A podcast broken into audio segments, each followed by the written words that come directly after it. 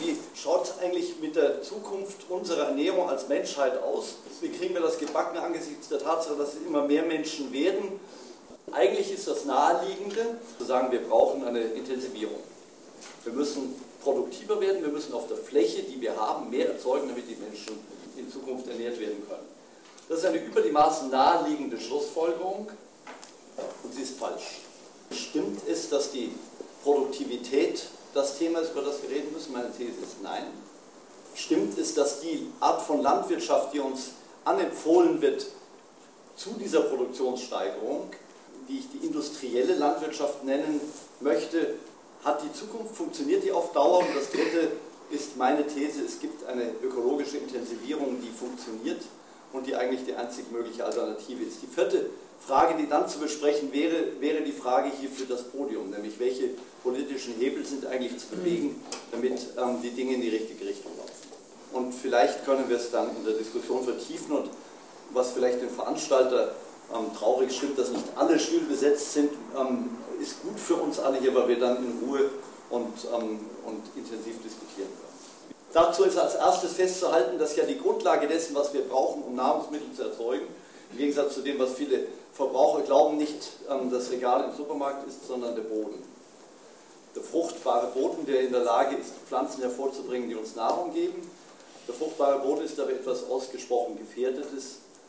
Das ist Boden, der durch Erosion, durch Verwalzung und sonstige Degradationserscheinungen aus der landwirtschaftlichen Nutzung gerät, die allein schon zeigt, dass man eigentlich am anderen Ende anfangen muss, nicht damit intensiver das zu tun, was wir heute schon tun, was zu diesen Problemen führt, sondern ähm, intensiver uns darum zu kümmern, dass unsere Lebensgrundlage erhalten bleibt. Das Gleiche gilt im Übrigen natürlich für den Klimawandel. Das Gemeine ist, dass allen Voraussagen nach die Produktionsmöglichkeiten hier bei uns möglicherweise sich sogar noch verbessern, während sie sich genau dort verschlechtern, wo die Menschen leben, die mit den Ursachen des Klimawandels am wenigsten zu tun haben. Auch hier ist klar, dass die Anstrengung, die Investition, die Intensivierung da hineingehen muss, den Anstieg der globalen Temperatur zu begrenzen und nicht ähm, die Produktivität, die ihrerseits, aber da kommen wir noch drauf, mit viel verbunden ist, was zu diesem Temperaturanstieg beiträgt, zu intensivieren. Aber darüber hinaus geht es ja auch um die Frage, was machen wir eigentlich mit dem, was wir erzeugen auf dem Acker? Das eine ist die Frage des Fleischkonsums. Also wenn ich jetzt Fleisch sage, meine ich immer gleich Eier und Milch dazu. Also wir, wir, wir verzehren ungefähr 60 Kilogramm Fleisch und dafür brauchen wir so und so viel Kilogramm Getreide, Futter. Dann multiplizieren Sie diese Zahl mit 7 Milliarden, guter Taschenrechner kann das, dann kommen Sie auf eine Zahl von 2,1 Milliarden Tonnen Futter, die wir bräuchten, wenn alle 7 Milliarden Menschen genauso viel Fleisch essen würden wie wir. Blöderweise erzeugen wir aber weltweit nur 1,8 Milliarden Tonnen wenn wir auch nur 80 Prozent von dem, was wir Deutschen machen, weltweit täten, dann ist immer noch kein Gramm Brot gebacken und kein Müsli gegessen. Und das alleine zeigt, dass die, dass die Idee, man müsste nur intensivieren, ausreichend den technischen Fortschritt zum mehr, zum höher, weiter, schneller nutzen, dann könnte man das Problem ähm, lösen, dass diese Vorstellung unsinnig ist. Und deswegen wir über ganz andere Fragen reden müssen, nämlich über die, ganz, über die Frage, wie ernähren wir uns eigentlich? Welche Lebensstile pflegen wir? Dazu gehört das zweite Thema, das im letzten Jahr ziemlich Furore gemacht hat wegen eines Films, Taste the Waste. Ein Film, der gezeigt hat, was wir mit den Nahrungsmitteln tun, die am Acker erzeugt werden. Grobe Richtung 30 Prozent verschwinden im Haushalt zwischen Ladentheke und Teller als Abfall und 20 Prozent zwischen Acker und Ladentheke, das heißt in der Verarbeitung und im Handel. Wenn wir nur einigermaßen vernünftig mit dem umgehen, was wir ernten, und wenn wir einigermaßen vernünftig uns ernähren, dann haben wir ziemlich viel zu essen. Weltweit ungefähr 5000 Kalorien pro Tag pro Nase. Weitaus mehr als das Doppelte dessen, was wir für eine vernünftige Ernährung brauchen. Und dazu kommt, und damit ist das zweite Thema angerissen, dass eine Landwirtschaft, die mit vielen Ressourcen umgeht, die endlich sind, ohnehin nicht als erstes über Produktivität nachdenken sollte. Also über das, was rauskommt sondern sie muss darüber nachdenken, wie effizient wirtschaftet sie. Und da muss man dem System der industriellen Landwirtschaft, wie es uns BSF und andere empfehlen zur ähm, Sicherung der Welternährung, außerordentlich miserable Noten ausstellen. Das kann man auch an zwei, drei Beispielen schnell deutlich machen. Das eine ist Energie. Energie braucht man in der Landwirtschaft gar nicht, also in der konventionellen Landwirtschaft jedenfalls, gar nicht in förderster Linie zum Antreiben von Traktoren und von Mähdreschern, sondern zur Erzeugung von Stickstoff. Der Hauptnährstoff zum, zum Ernähren der Pflanze mit Kalium und Phosphor zusammen. Das Blöde ist, dass von diesem Stickstoff, der da ausgebracht wird, deutlich weniger als die Hälfte in der Pflanze landen. Also wir haben nach wie vor Stickstoffüberschüsse im deutschen Durchschnitt in der Größenordnung von 90 Kilogramm.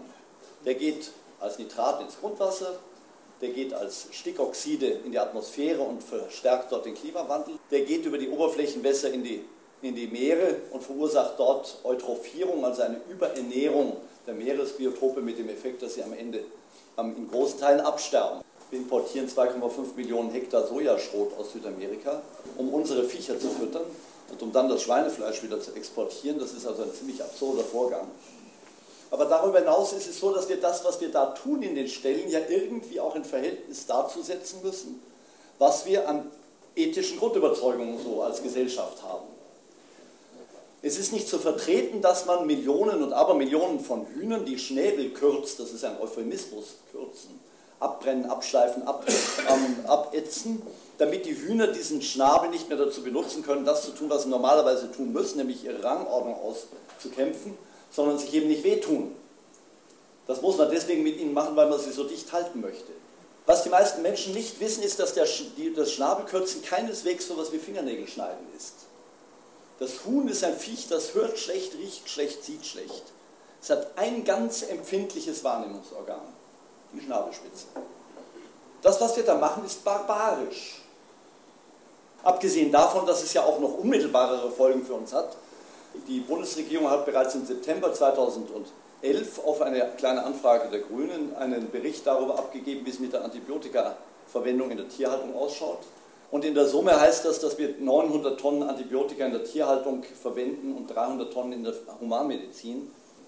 Und damit dritter Punkt, wir brauchen eine Landwirtschaft, die sehr wohl intensiv ist, die sehr wohl möglichst viel erzeugt, die das aber auf eine ökologische Art und Weise tut und an vielen Stellen in der Welt ähm, ist nachprüfbar, dass dadurch nicht nur eine Effizienzsteigerung, sondern tatsächlich sogar eine Produktivitätssteigerung möglich ist. Nicht unter unseren Intensivkulturbedingungen ähm, Mitteleuropas, wohl aber in vielen ähm, Ecken der dritten Welt.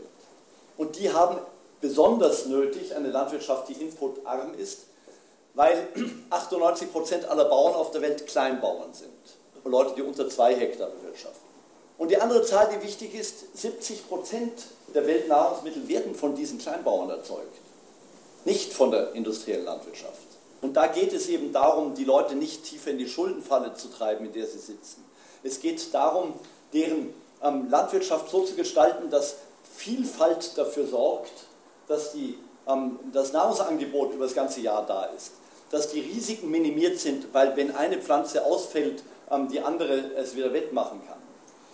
Äh, das, was äh, Prinz zu Löwenstein hier erklärt hat, ist ja etwas, was sich äh, ähm, auch mit den Aussagen des Weltagrarberichtes in großen Teilen deckt. Ähm, hier auch nochmal ein Dank überhaupt an die Verbände, dass wir die Kurzfassung des Weltagrarberichtes überhaupt hier in Deutschland in den Händen halten können. Der ist ja nicht veröffentlicht worden in Deutschland. Ich will, will nur diesen Aspekt der, der Ernährungssouveränität nochmal mal rausziehen. Wenn es uns wirklich gelingt, ähm, den Bezug der Menschen zu der Nahrung wieder viel, viel stärker deutlich zu machen, wenn wir die regionalen Ketten wieder deutlicher machen können, wenn wir den Menschen wieder zeigen können, äh, wo das herkommt, was er ist, wenn er wieder einen ganz konkreten Bezug dazu bekommt, dann glaube ich, ähm, wächst wieder eine ganze Menge Vertrauen und dann ähm, finden wir auch äh, in der Gesamtgesellschaft wieder stärker Ansätze, um beispielsweise äh, das, was Sie ja auch zu Recht ähm, angeprangert haben, diese Wegwerfgesellschaft äh, ein Stückchen auch eindämmen zu können. Ich habe da ein ganz konkretes Beispiel, bin äh, aus Lüneburg hierher gekommen und bin an einem großen Kohlrabi-Feld vorbeigefahren. Wenn man sich angeschaut hat, was da an Kohlrabi auf dem Feld einfach schon liegen geblieben ist, weil es nicht normgerecht war, ist es wirklich absolut erschreckend. Also ich glaube, ein ganz wichtiger Punkt, der von Frau Schröder-Ehlers und auch von Ihnen, von zu Löwenstein genannt wurde, ist der, dass der dass die Sensibilität für den Wert von Nahrung wieder entstehen muss. Wenn man im Supermarkt sich mal anguckt, zu welchen Preisen in der Tiefkühltruhe oder in der Kühltruhe der Liter Milch verkauft wird, dann fällt es schwer, eine Wertigkeit darin zu erkennen für den gemeinen Verbraucher. Aber das, was wir dort kaufen, ist unser, und da ganz sprichwörtlich, unser Lebensmittel. Und ich glaube, ähm, diese Discount-Mentalität, die wir in vielen Bereichen erleben, in der Ernährungswirtschaft und in der, im Einzelhandel, die ist äh, letzten Endes ein, ein Todfeind all dessen, was wir vielleicht gerne hätten, wenn wir über ökologische Landwirtschaft und ökologischen Landbau sprechen. Aber eins müssen wir auch sehen, äh, in den letzten Jahrzehnten ist der Druck auf die Fläche immer größer geworden. Flächen, die vielleicht noch vor 10 oder vor 20 oder vor 30 Jahren rein landwirtschaftlich genutzt wurden, da gibt es heute einen viel größeren Konkurrenzkampf um diese Fläche. Die kann mittlerweile genutzt werden für erneuerbare Energien, die kann für Maisanbau, für Biokraftstoffe und ähnliches verwendet werden. Da ist es natürlich für einen sag ich mal, herkömmlichen, konventionellen Bauern, Landwirt problematisch, wenn er vor der Abwägung steht, soll ich da jetzt Kraftstoffe oder Biomais anbauen oder soll ich das tatsächlich der Landwirtschaft äh, landwirtschaftlich nutzen. Da gehen natürlich der Landwirtschaft Flächen verloren. Und das ist so in jeder Marktwirtschaft, Sozialmarktwirtschaft, in jedem kapitalistischen System, dass dann der Preis für dieses knappe Gut, für dieses begrenzte Gut Fläche steigt. Und die Anreize, die die Politik, sage ich ganz, vielleicht auch selbstkritisch, auch wenn wir da nicht regiert haben, aber egal, machen, haben wir alle mitgemacht, dass der Landwirt, der in Niedersachsen seit Jahrhunderten auf seinem Hof Landwirt ist, mehr und mehr zum Energiewirt wird. Ich glaube, dass das ein großes Problem ist, Vielleicht noch ein weiterer Punkt, wo ich hundertprozentig mit Ihnen, äh, Prinz Löwenstein, übereinstimme, das ist das Thema Verschwendung. Man muss sich das mal vorstellen. Jede zweite Kartoffel, jede zweite Rübe wird gar nicht mal von uns verzehrt, sondern sie landet dann früher oder später irgendwo im Abfall. Das ist aber eine Sache, wo letzten Endes auch der Verbraucher gefragt ist. Und ich finde, dass die gesamte Diskussion in die falsche Richtung geht, ähm, wenn wir sagen, äh, es ist äh, die böse Landwirtschaft, die sich in eine bestimmte Richtung. Wir haben die Macht. Wir haben die Möglichkeit zu entscheiden, bei dem einen oder bei dem anderen Hof zu kaufen. Also ich, ich glaube, es muss vor allem Bewusstseinsänderung in der Politik geben. Ja, Weil der Verbraucher genau. hat nicht die Wahl. Und ich fand einiges. Ich glaube, ähm, Prinz Löwenstein hat auf vieles ja hingewiesen, was wir für Folgeprobleme haben, die wir woanders bezahlen. Und vieles ist eigentlich schon gar nicht mehr aktuell, vieles ist schon viel schlimmer.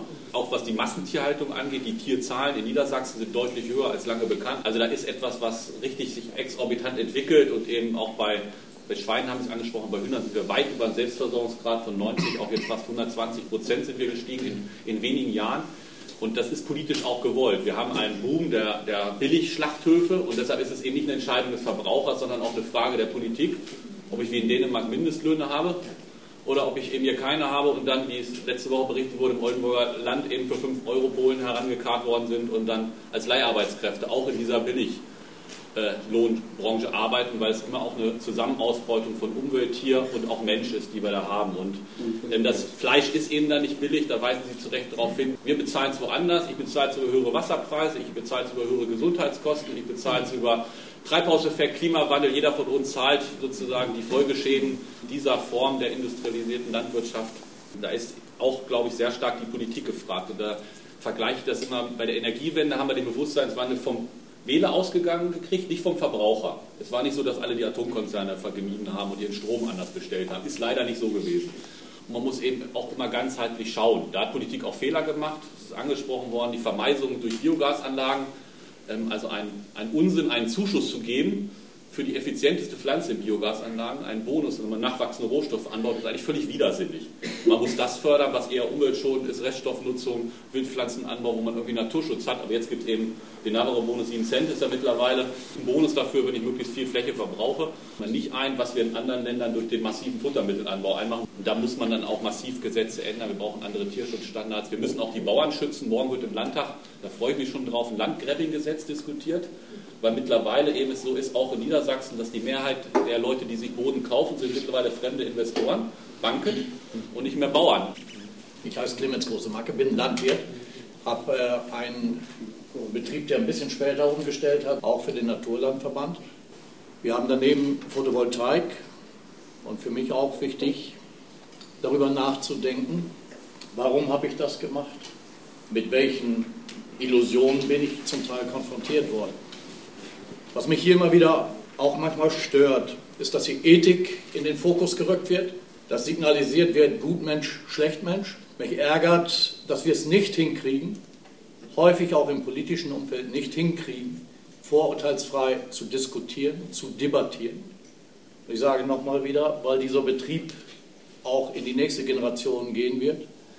Und ich komme aus der Region, die vorhin schon mal angesprochen wurden, wo der Hektar Acker nicht durch Stadt verdrängte, sondern auch von Landwirten gekauft. Insofern freue ich mich auch auf die Debatte.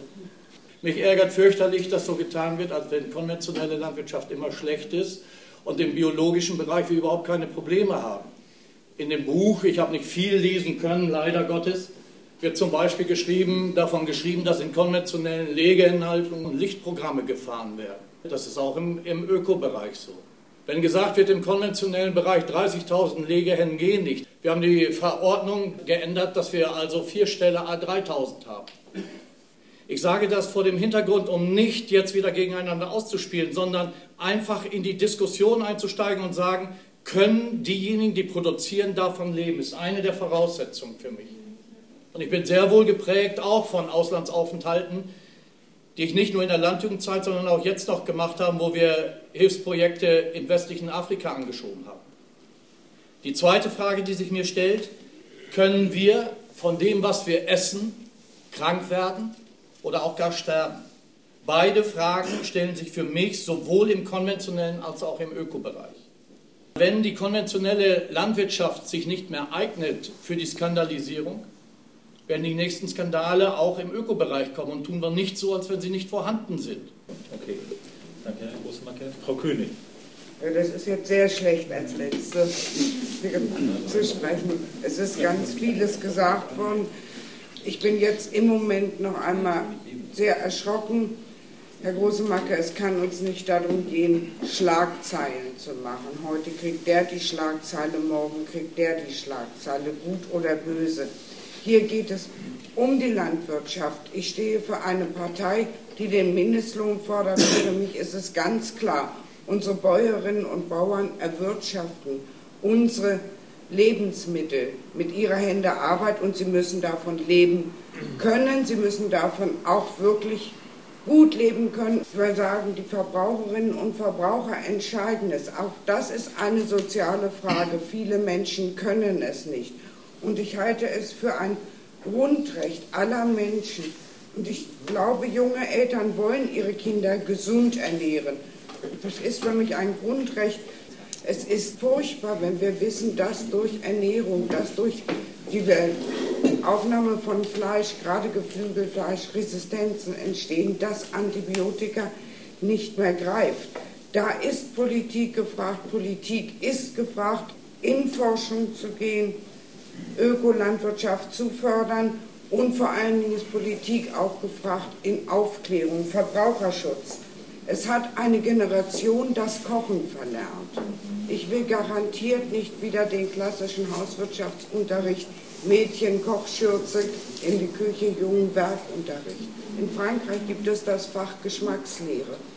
Es muss in Kindergärten anfangen, da sehe ich auch eine große Schwierigkeit. Die Kinder bekommen das Essen im Kindergarten, in der Schule. Ich bin Krankenschwester von Beruf. Früher wurde, hatten wir die Küche vor Ort. Heute kommt das Essen aus Polen. Auch neue Produktionsweisen. Es ist länger haltbar, es kann länger stehen, man braucht denn kein Personal vorhalten. Das sind keine gesunden Ernährungsweisen. Da müssen wir ansetzen. Und nicht nur hier in Deutschland, wir müssen insgesamt ansetzen. Die globale Welt bedeutet auch, dass wir die soziale Verantwortung in dieser globalisierten Welt haben. Wir können nicht auf Kosten anderer Völker leben. Und auch das Wort Ethik ist gefallen. Ich sage ganz einfach, quäle nie ein Tier, gar für den Kommerz. Da müssen wir hingucken, unseren Kindern auch wieder diese Lehre beibringen, Tiere zu achten, einen anderen Umgang mit der Natur. Wir beuten nicht nur die Natur aus, auch wir geben auch unseren Kindern etwas Wesentliches nicht mit. Es ist dadurch auch eine Verrohung in der Gesellschaft. Es geht nicht nur um die Natur, es geht um den Umgang der Menschen miteinander. Hier sind auch die Arbeitsbedingungen, die Entlohnung angesprochen worden, auch ein Thema. Ich bin zu einer Zeit groß und stark geworden und das nicht jeden Tag mit einem Stück Fleisch auf dem Tisch. Wir haben uns auf den Sonntagsbraten gefreut. Ich will nicht den Verzicht auf Fleisch oder etwas mit Gewalt, aber wirklich, dass wir dieses Bewusstsein auch wirklich nach draußen tragen. Wir sind in der Politik zu großen Aufgaben gefordert, aber jeder Mensch sollte sich das, mit, das mitnehmen, das beherzigen. Wir können es in kleinen Schritten auch anfangen. Darum bitte ich.